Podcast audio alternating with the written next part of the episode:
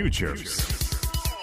おはようございます。フューチャーズ毎週水曜日は私、大前創希がお届けいたします。大前創希バードビュー。今回も先週に引き続きゲストをお迎えしてお送りしていきたいと思います。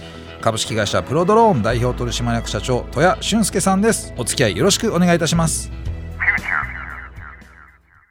改めまして、フューチャーズ水曜日大前創希バードビュー大前創希です、えー今週もですね、先週に引き続きましてゲストの方をお迎えしてお送りいたします。株式会社プロドローン代表取締役社長、戸谷さんです。よろしくお願いいたします。おはようございます。今週もよろしくお願いいはい、たします。よろしくお願いします。先週ですね、まあ、プロドローンってどんな会社ってことと、そのプロドローンの働くドローンの話、まあ、いろんなパターンのものがありますよ。水中ドローンもありますよ。で、あと20キロの重さのものも運べるドローンもありますよ。で、伊那市でこうね、大活躍してるって話も聞きましたけれども、やっぱりね、こう改めて直接聞くとワクワクしますね。そうですね。ありがとうございます。あの、はいまあやっぱりあのドローン前提社会、はい本当にねなんかドローンが社会のこういう課題をこうまあ資するようになっていきっていうのが、まあ自分でこう見えてくるとどんどんやっぱりもうワクワクしますね。そうですよね。はいまあ目の前で、これ困ってるんですよ、ドローンで解決できますかっていう相談が結構増えてきてるってことですよね。あります。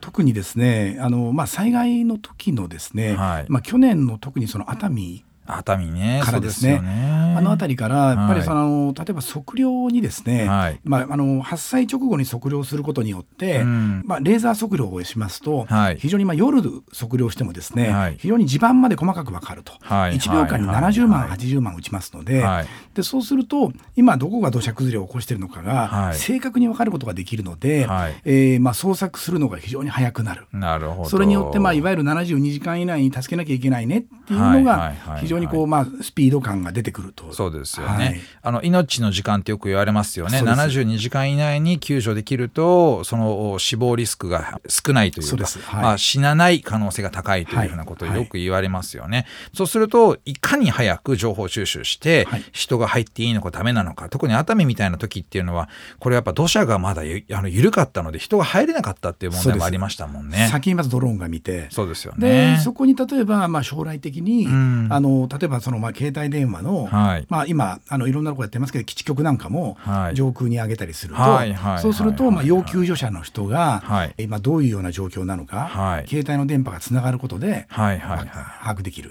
携帯は大体その2点3点ぐらいで受信してますもんね。そそうすするとこうドローンが移動してることによってここら辺にいるんじゃないかってセンサーになりうると。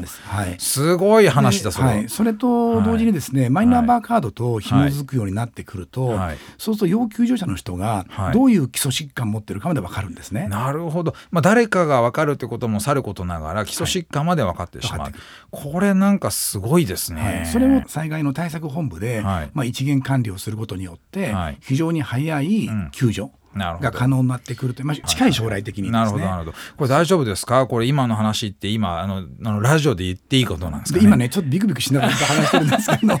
結構肝になること話してないから大丈夫ですかね。ね大丈夫ですか、じゃあちょっとですね今日改めてこの話の、まあ、延長線といいますかあのなんで戸谷さんがこうプロドローン、まあ、ドローンはい。の前提社会に関わるようになったのかというところの話を聞いていきたいななんて思ってるんですけれども、はい。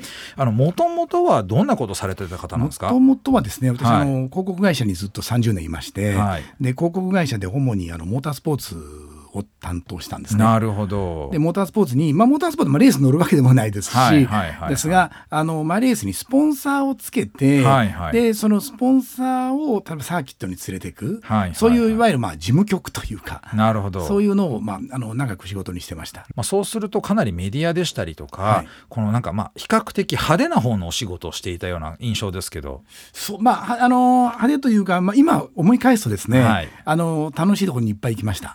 そうですよね、はい。なんか噂ではねモナコにも行ったことがあるだったりとかいろんな話聞いてますけれども。そうですね。あのーラリーとかも担当していましたのはい。はいはいはいで、ちょうど1月はですね、はい。ラリーモンテカルロっていうところから始まりますので、はい。そこにまあスポンサーを連れしてってですね、はいはいはいはい。でまあ結局そのスポンサーもまあ、うん。その見に行くというよりは、はい。そこに一緒に来てるスポンサー同士で話をしたりですね、はいはいはいはい。それからその車のレーシングチームはい。の、えーいわゆる代表の人たちと、はいはいあのビジネスミーティングをしたいとかです。ねはいはいはいはい。で一堂に会するのってなかなか東京だと大変なんですけど、まあそうですよね。そういうその海外に行っちゃうと、うんうん。意外とお互い時間があって。そうですね。うんだから明日のランチはこの人と取りたいと、はいはいはい。まあそういうこういわゆる最近で言うとアテンダーな仕事。なるほどなるほど、はい結構やってらっしゃったんですね。そうですねそうするとやっぱりこうねこうビジネスをそんないろんな場所で作っていく能力がもう備わったということこれをプロドローンで生かしていこうかということで変な話こうね代表にこう転職するってなかなかない機会だと思いますけれども改めて代表に転職したされてきたってことですもんね。そうですねあのモータースポーツをやってきてですね、はいはいはいはい車の進化というのはまあモータースポーツで、まあ、ものすごい進化していくわけですねそうですよね120年以上。そうですよね。でドローンもですね、はい。おそらく競い合うことによって、はい。まあ、進化するだろうなというふうに思っててですね、はいはいはい。それでいわゆる仕組みつまり制度あのモータースポーツの制度設計をはい。ドローンに当ててですね、はい。い、わゆるセーフティーとジャッジの考え方とかを作って、はいはいはい。レースをやろうと思ってですね、はいはいはいで2019年に東京モーターショーでワールドカップやったんですね。そうですよね。は、はい。い私それはあのちょっとこうね絡んでたのであのニュース見たりとかはい、はい。見ておりましたけど。ありがとうございはます。まあ、あれを主催してみてですね、はいはい。あやっぱり今度はもうドローンだなと。なるほど。というふうに思いまして、はいまあそれで縁があって今のプはいロドローンにとはいうようなふうになってそうですよね。まさにこのモータースポーツ、まあ自動車のこの歴史というのをおそらくこのドローンもですね、この繰り返し勉強しながら似たようなこうなん軌跡をたどっていくんじゃないかって私も思ってまして、例えば1900年ニューヨーク、これ馬車しか走ってなかったところ、1913年にはこれが T 型フォードだらけになる。これたった13年なんですよね。はいそれを考えていくとちょうどドローンっていうのが、まあ、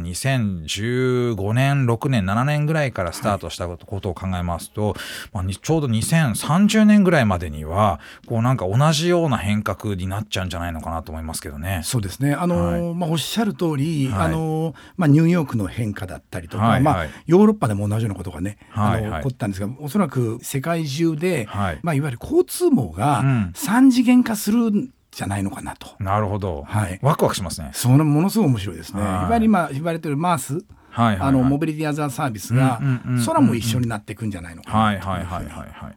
今ってこう空の利用ってあんまりされてないですよね。もう全然少ないと思います。まあ、やっぱり特殊なですね、はいヘリコプターとか、うんそれから航機はいだけで我々が使えるスタンダードにはなっていない。そうですよね。それをやっぱり我々のドローンだったりこの先にあるエアモビリティがですね、はい。空をスタンダードにというふうになるほど。していくんだろうなと思います。そうするとその空のスタンダードを今はもう次はドローンだと3次元だということではい飛び込んだ豊谷さんが今作ってってるってことですよね。そうですね。あのまあはい。作るというか、まあ一緒になってみんなが、はい、そうですよね。今までどあのその自動車産業で培ってきたものってドローンでやっぱ有効活用されてるんですか？例えば自動車で作ってたですね、はい。まあ、作り方みたいなところ、うん。うん。それから、まあ、あのえー開発体制みたいなものっていうのはですね、非常に自動車参考になってます実は。はいはいはいはい。そこからそうすると学ぶことが多いということで、これを全くその新しい新産業すぎてやり方も仕組みもこうなんかそれぞれの会社がこう勝手にやってるというか、まあ考えてやってるんですけれども、あんまり仕組み化されてないところをもう仕組み化をして効率を上げていこうと。さらにビジネスとしても成立をさせられる、まあいなしみたいなこともやっていこうということで、結構こうね、もう見てるとこの1年半2年ぐらいもう辣腕を振るってらっしゃるなと思いまして。あありがとうございます、はい。さっきのお話もねつはい。ながるんですけども、やっぱりあの一番近しいところが、うん。やっぱりパイロットが大事だというところなんですね。なるほど。でそのうちには、まあ、FAI 国際航空連盟の、はい。まあ、選手権で、はい。えー世界2位になったと。か、はいはいはい。あチャンピオンもあのうちのパイロットです。し、はいはいはい。あのいわゆるヘリコプターの競技ヘリコプターですよね。はい。F3C というですね、はいはいはいはい。でそういうもののチャンピオンたちがいて彼らが極限の世界ではい。開発をしていく。はいはいはいではい。あこうなるとダメだなとか、はいはい。ここまではいけるとか。なるほど。そういうことをやりながら非常に安定したドローンだったり無人ヘリコプターを開発しているというなるほど、なるほど、はいまあ、車でもねあの相当極限のテストを繰り返して安全を設計してるわけですよね。そうです。はい。そうですよね。相当なスピードで出したりとか壁ぶつけてみたりとかいろんなことやってますもんね、はい。なかなかこうねドローンの会社でこうスタートアップでさらにそのねあんまり資金のないところで言うと壊すって難しいけど壊してらっしゃるんですか、やってます。はい。おーすごいですね。結構壊さないといけないと思っていて。壊す壊れるはい。落とす落ちちゃう。これもありますね、そうですよね。はい。はい。ただ落ちちゃうのためには落とすやらないといけないんですよね。そうな多分ね。そこら辺ですよね。まあ品質みたいなところかなと思いますけれども、はい。このやっぱりこう今のこのドローンまあドローン前提社会でドローンプロドローンの課題でもいいと思うんですけれども、まあ、そこでいくとやっぱりこう量産とか品質とか、まあ、その墜落をさせるさせないみたいなところっていうのはあるんですかね。そうですね。これ本当にあの、はい、まあ、今後のですね、うんうん、うちのその課題で言いますと、うんうん、今量産化しなきゃいけない、はいはい、でそれから量産化に伴うとですね、うん、品質保証と同時にワランティーなんですね。なるほどでワランティーをちゃんとその、まあ、保証する、うん、でそれによって今度は日本中だったり色売った、まあ、世界になるかもしれませんけども、はいはいはい、そこにパーツをどうワランティーストックしておくかってパーツですね。そうですよ、今度パーツのストックそれから MRO って、はい、あのいわゆるメンテナンスリペアオーバーホールの体制をスピーディーに作らなきゃいけない。なるほどなるほど。で同時に例えばその墜落を当然させないなんですけど、はいはい。はい、墜落した時にどうするんだって、はいはいはい、そこまでやっぱりそのリスクマネジメントもしていかなきゃいけないし、うんうんうんうん、というのがおそらくこれからのドローンメーカーどこもそうだと思うんですけど、はいはいはいはい、超えていかなきゃいけないとこなんだろうなと思います。そうですよね、はい、こう単純にドローン飛ぶドローン作りましただけじゃなくて、はい、その飛んでいることを、まあ、メインテナンスする。でメインテナンスもわざわざメーカーに戻していたらねこうスピード感がないので、はい、もうその場でメンテナンスする。しかもパーツが足りなくなった時には、まあ、その場でこうねパーツのストックをそのね地方どっかにしておいてっていうことですよね。これはだから車の社会が今そうなってるからあんま気になってないですけれども同じことを作らないといけないですね。これも一から作らなきゃいけないので、はい、でここはやっぱりどう考えてもアナログなんですね。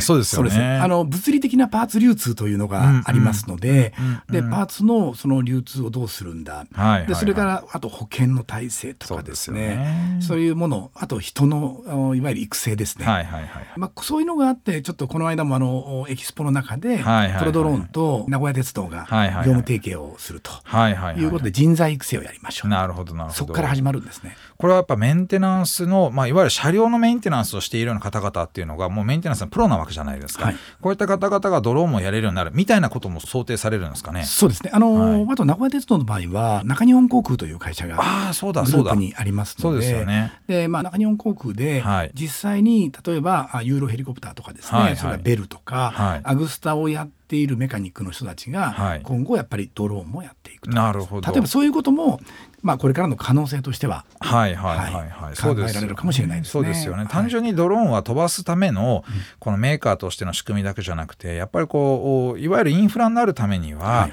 まあ、そのような設備をしていただける人であったりとか、まあ、人材がいまだにものすごく足りてないところなわけですよ、はい、まだイメージできてない方も結構いるわけですよね。簡単に言うとまだ産業になってないという そうですことですよね。そうなんですよね、はい、まだ産業とは呼べない状況かなと思いますよね。はい、これからまあぜひちょっとあの大前さんのですね、はい、たちのそのまああの指導で、えー、我々産業にしていかなきゃいけないもうみんなでですよね。これはねみんなで産業にしていく、みんなでだと思いますね。そういった意味ではじゃあその少し未来に向けてイメージしていただいた時に2030年35年2040年の日本の社会ってどういうふうになっているというふうに思いますか？それはですね、はい、あのまあ、今のこう、まあ、視点でいくと、うん、空がもう全くスタンダードに使えるそれから水もですね、はい、それからあの陸も、はい、同じように移動それから物を運ぶ、はいはい、ということが自在にできるような社会になってると思います。なるほど、まあ、それは例えば自分で運転するしないとかっていうことでいうともう完全に自動化されてるような感じなんですかね。ね。えっ、とですね自動化もあるし自分で運転するのも必ず残ると思います。うん、なるほど、はい、はい、それがあのおそらく特に車お前さんも私も好きですけども、好きですね車ね、はい。これはあのおそらくマニュアルドライビングの楽しみというのは、僕は残るんじゃないかなとなるほど、まあ、空もそういう意味だとマニュアルドライビングもある程度あるのかな、はい、ただ空のライセンス取るの大変そうですよね。これはあのライセンスの大変なライセンスは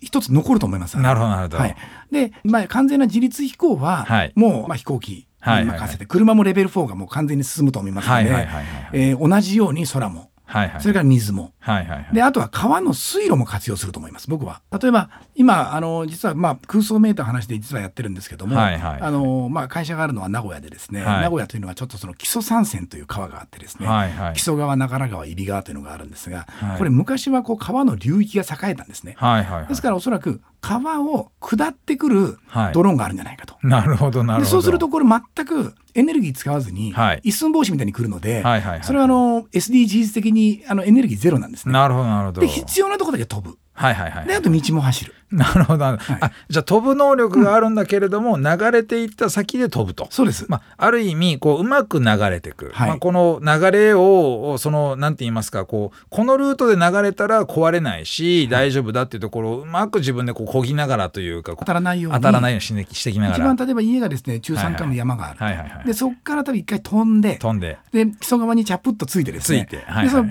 プカプカ流れの中に行くわけですね、はいはい、途中にダムかなんかあるので、はいはい、そこまで飛ぶんです。うまく飛んで、はい、で最後例えば名古屋に着いたら、はいはいはい、そこからは上がってこのシャーシに、はい、えーと、キャビンがガチャンとつくと車になると。なるほどなるほど。これはなんかあれですねめちゃくちゃエネルギー効率良さそうですね。良さそうなんです。はい、でまたこう伊勢湾まで行くとですね、はいはい、キャビンから離れて、はい、飛んで伊勢神宮に行くと。なるほど、はい、なんかこのエネルギー効率がいいものっていうのが次の社会のテーマになりそうですね。はい、そうです空で行った方がいい場合、はい、水に入った方がいい場合、はいはいはい、陸の方が効率いいよね。そうですよね。なんかこうドローンは飛んでるものなのでさもするとこうなんか遠くに行けるっていうイメージありますけれどもある意味まだ地上を走行するものよりもエネルギー効率は悪いですよねそうです。ねはい。浮く分だけそうです、ね、浮く分だけそうなんですよね、はい、そこはこうなんかうまく解決できるというか、まあ、バランスでいろんなものを使っていく、はい、これやっぱプロドローンもあのそこの部分はいろいろとチャレンジしていくってことですよね。そうですね。もう今あの水空合体ドローンをやってますし、はいはいはいはい、え今後例えばまあ陸のですね、レベル4の会社とコラボして、それがまさにその、まああのまあ、ドローンファンドのあのファミリーとですね、はいはいはい、一緒になってやれば必ず解決できるんじゃないかというふうに思ってます。じゃあ最後にですね、まあ、戸谷さんの人生の目標、はい、まあ、プロドローンの今目標みたいなのをお聞きしたので戸谷さんそのものの人生の目標をちょっとねこうお伺いして終わりにしたいと思います。はいはい、えっ、とですね、さっきもお話したんですが、はい、えー、私モータースポーツやってたのですね、はい、空の F1 をですね、これを世界のドローンメーカーと一緒に競いたいなと思います。なるほど、はい、これはだから人乗るってことですね。はい、そうですね。乗ってやる。はい。あモータースポーツ新たなモータースポーツ新しいモータースポーツを空でやりたいな。やりたいなと。はい。これはちょっと興味あるな。ぜひこう立ち上がっていきたいったらいいですね。ちょっと協力できることあったらぜひ協力しますんで。ぜひよろしくお願いいたします。はい。株式会社プロドローン代表取締役社長の戸谷俊介さんにお越しいただきました。ありがとうございました。ありがとうございました。